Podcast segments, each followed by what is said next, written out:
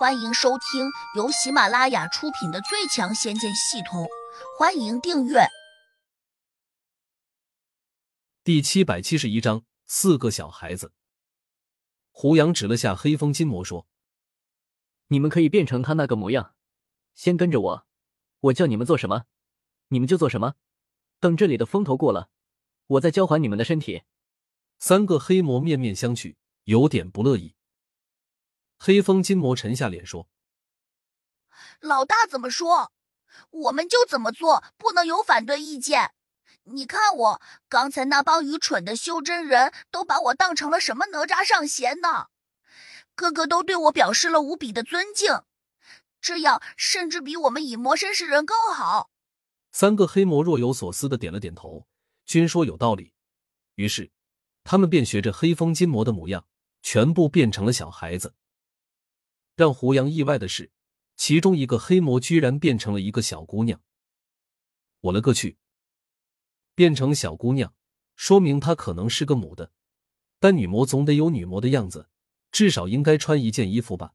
这样光着身子一点也不害臊。没办法，胡杨只好又从戒指里面取了几套道袍扔给了他们。三个家伙居然欢欢喜喜的穿上去了。你们都叫什么名字？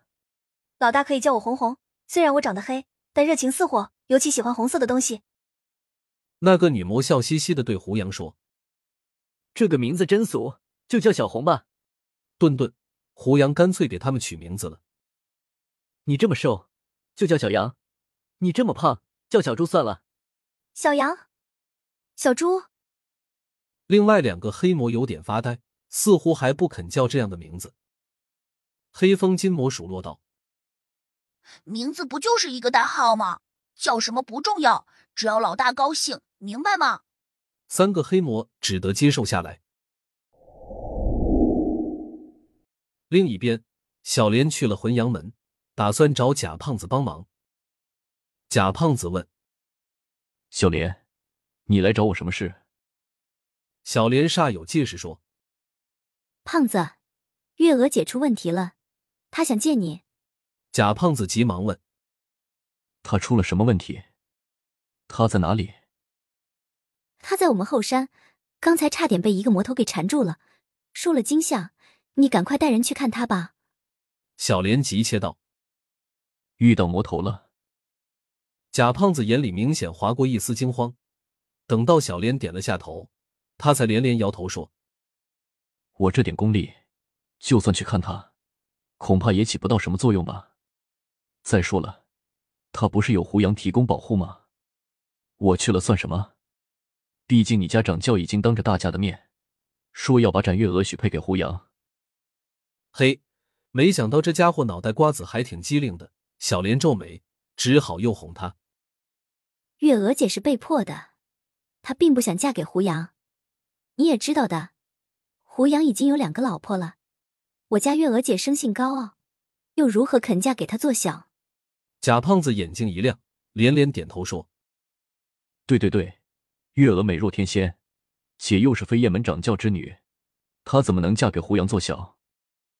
是啊，所以她想见见你，胖子。你要是胆小，那这话就当我没说。小莲即将道：“我，我当然想去见他，可是，你们那山上真有魔头吗？”贾胖子犹豫不决的问。刚才我哄你的，要是有魔头，我还能跑出来找你吗？到了这个时候，小莲不得不撒谎了。好吧，既然这样，那我就跟你过去走一趟。贾胖子说：“最近这地方不太安静，我觉得为了保险起见，胖子，你最好还是带两个高手跟我过去。”小莲好心的提了一个建议。贾胖子想了想，说：“行。”我把谢师叔叫上。谢蛮子听贾胖子说要他跟着去飞燕门，有点不乐意，还数落他：展月娥根本就不会再理睬他，为何还要拿热脸去贴冷屁股？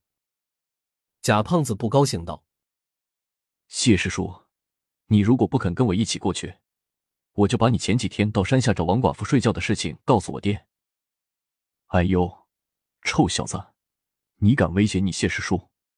嗨，你刚才说什么？不就是叫我陪你去一趟飞燕门吗？我跟你去就是。不过，你要是在展月娥那里碰了一鼻子灰，到时可别怪我没有提醒你。谢蛮子气呼呼道：“你放心好了，我碰我的，跟你没关系。”贾胖子拍着胸脯说。于是，小莲顺利的领着贾胖子和谢蛮子回到了飞燕门。谁知三人找到贾月娥时，却发现胡杨也在那个殿堂中，而且跟着胡杨一起的还有四个小孩子，三男一女。除了黑风金魔变成的那个小男孩，小莲认识外，其他三人都很陌生。小莲对当中那个女孩子尤其很感兴趣。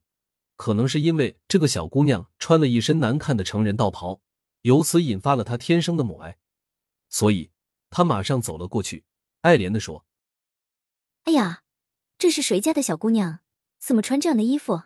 走，姐姐带你去换一身漂亮的。”说着，他还伸手想去拉小姑娘的手，不过小姑娘可没他那样友善，脸色一沉，就打开了他的手，还恼了一句。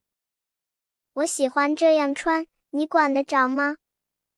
这分明就是把别人的好心当成了驴肝肺吧？小莲有点意外，但却没有生气，还笑呵呵的说：“小妹妹不会把姐姐当坏人了吧？”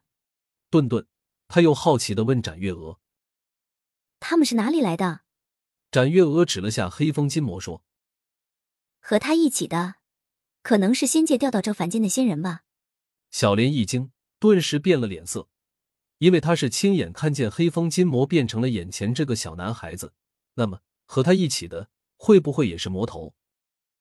小莲又觉得困惑不已，因为她没有闻到那种刺鼻的臭气，所以这才是她倍感不解的原因。对于魔头来说，与修真人最明显不同的，就是他们身上有股奇特的臭味。之所以小莲没有闻到。是因为胡杨给他们身上各加持了一个小法术，以此屏蔽了他们身上的气息。本集已播讲完毕，请订阅专辑，下集精彩继续。